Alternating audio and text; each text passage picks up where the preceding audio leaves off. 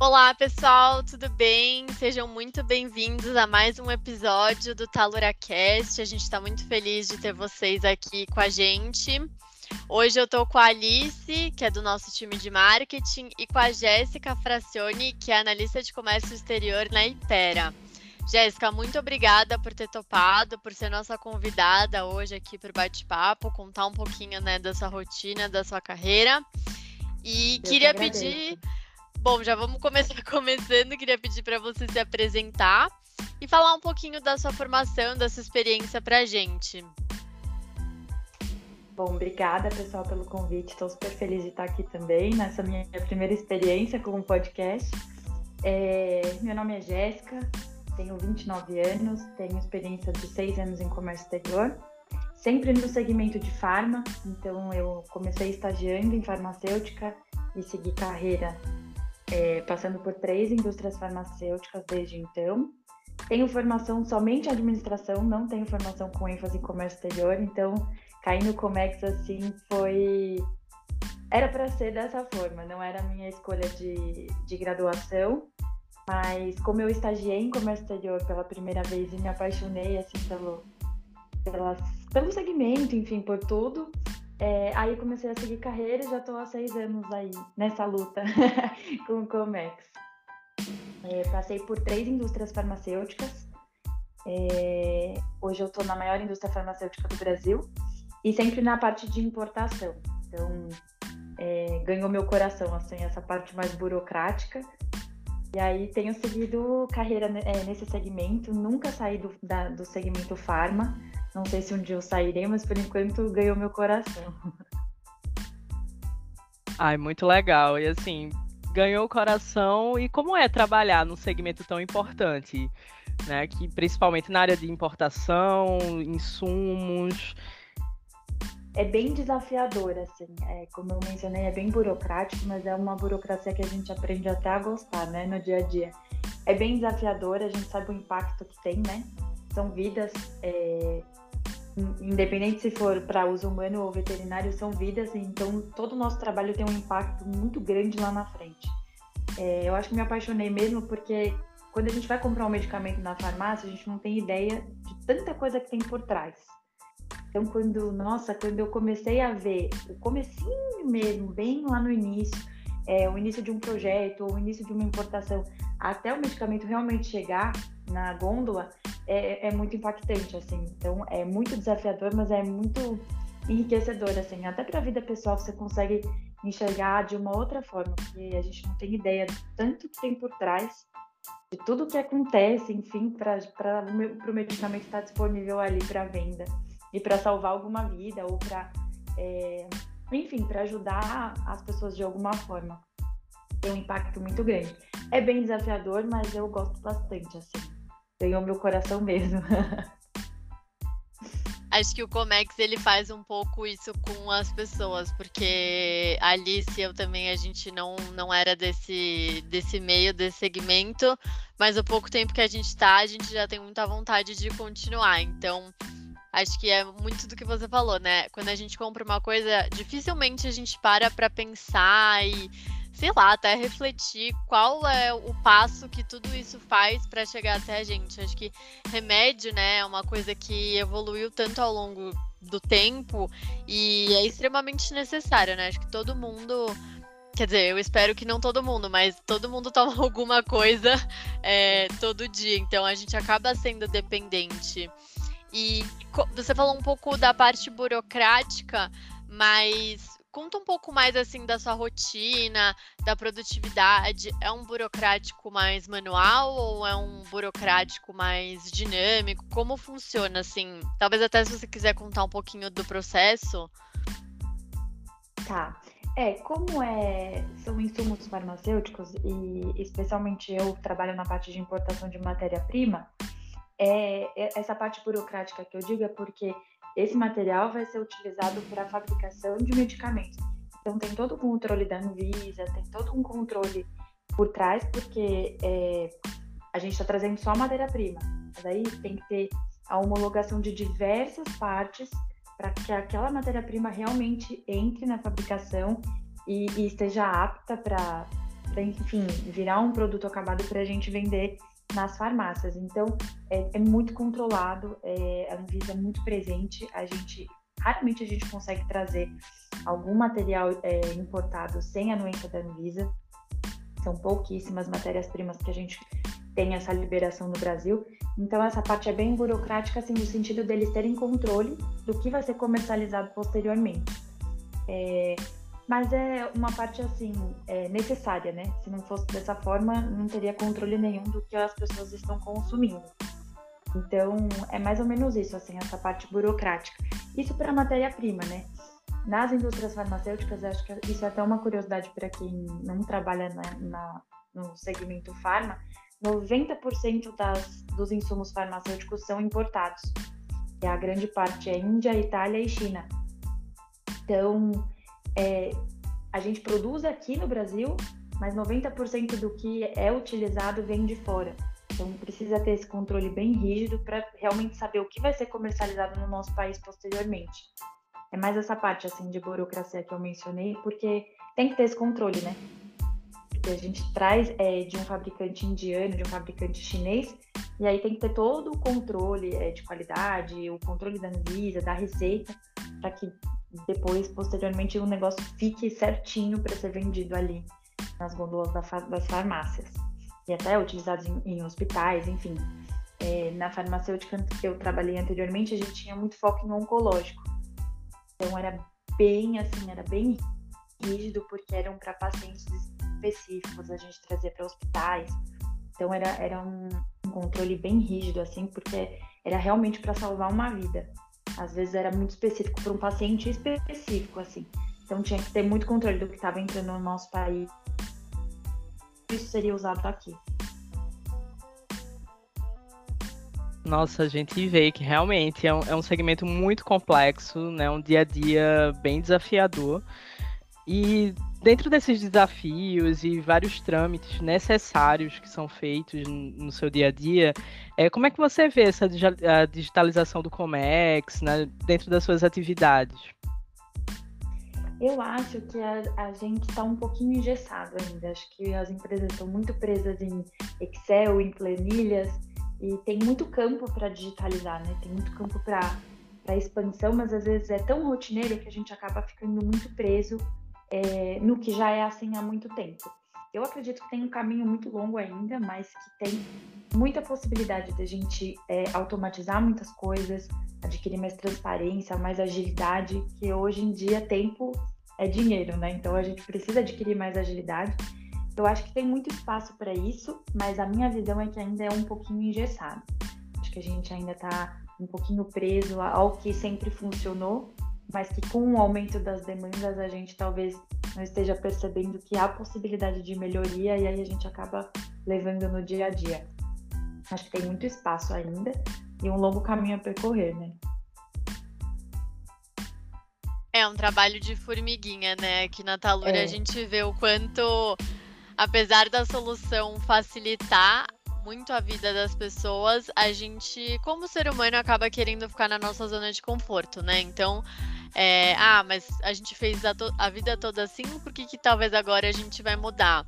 Mas é, concordo muito com o que você falou, né? A gente, quer dizer, o tempo é dinheiro, então quanto mais tempo a gente perde fazendo coisas que poderiam ser automatizadas, a gente podia estar tá focando em outras coisas. E eu acho que você tem uma trajetória muito legal de trabalhar com coisas que literalmente, né, salvam a vida. Então, é, pô, parabéns aí. Eu acho que é, é, muito legal as pessoas realmente seguirem essa carreira e, e, verem o quanto isso faz diferença. Então, né, talvez um paciente, acho que a gente vê várias pessoas que precisam de medicamentos específicos e a gente não vê as pessoas que estão por trás para trazer isso para cá, para fazer isso acontecer. Então, muito legal. E eu queria te perguntar se tem algum é, alguma coisa que te marcou muito ou que hum, algum case, alguma coisa que você fala, tipo, putz, isso na minha carreira foi muito legal, foi muito importante, eu sempre vou me lembrar disso? Aí eu tive dois casos que me marcaram assim para sempre. É, no meu antigo trabalho, a gente tra... eu trabalhava com a carteira de desenvolvimento, então a gente cuidava da importação de ou de novos materiais para estudo ou de amostras. E essa parte de amostras era bem sensível porque às vezes era aquilo que eu comentei anteriormente, era muito para um paciente específico. Então me lembro que a gente trouxe um medicamento era da de Cuba, que era uma importação assim muito improvável para o ramo farmacêutico, é um país que a gente realmente não tem o costume de importar, e era um medicamento oncológico específico para realmente salvar a vida de uma pessoa que estava no Hospital das Clínicas, se eu não me engano, né, num hospital aqui em São Paulo, e aí era toda uma pressão em cima disso. Então a gente sabia que o nosso trabalho estava realmente impactando na vida de uma pessoa. Então, assim, eu vivi dias para essa importação, não dormia direito, era, assim, tudo baseado nessa importação para a gente realmente conseguir salvar a vida de uma pessoa. E depois que a gente fez essa importação, concluiu-se tudo, a gente recebeu uma cartinha de agradecimento do hospital e assinado pelo paciente. Então, isso foi muito impactante, essa é uma coisa que eu realmente nunca vou esquecer, porque é, é, vendo o nosso trabalho acontecer de fato, né? É ver que a gente está fazendo a diferença de alguma forma e que no fim das contas todo aquele estresse, toda aquela pressão, você respira fundo e fala, putz, valeu a pena de fato. O que eu fiz impactou alguém de uma forma muito positiva. E eu tenho essa cartinha ainda e obviamente nunca vou me esquecer desse dia. E um, uma segunda, é, um segundo acontecimento assim que foi bem marcante para mim que foi, foi não com pacientes humanos, mas foram com camundongos. A gente estava com um problema muito grande é, de liberação da Anvisa, eles estavam em greve, a gente estava passando por um momento muito difícil. E aí uma pessoa me procurou e falou: Olha, é, a gente tem camundongos aqui esperando para fazerem um teste, e se você não, não fizer essa importação, eles vão ser sacrificados à toa. E aí aquilo me impactou de uma forma, eu falei, meu Deus, eu nem sabia que o que eu estava importando seria testado em camundongos. Quem dirá que eu estava colocando a vida deles à toa, assim, em risco à toa. E aí eu também vivi para essa importação. Nossa, faltou eu, sei lá, procurar alguém da Anvisa, abraçar, pedir pelo amor de Deus, me ajuda, porque os camundongos vão ser sacrificados à toa. E aí no fim também deu tudo certo, foi um, prazo bem curtinho assim, foi super corrido, mas eu só ficava pensando nos camundongos o tempo inteiro. E aí te faz pensar em tanta coisa, falar, meu Deus, o que eu tô fazendo na frente desse computador tem um impacto tão grande atrás, não dá pra gente ter ideia, assim. E aí quando você vê o negócio acontecendo na prática, você fala, nossa, que bom que eu tô aqui tentando fazer acontecer de alguma forma, e quando a gente consegue, a gente fala, putz, agora eu posso respirar aliviada.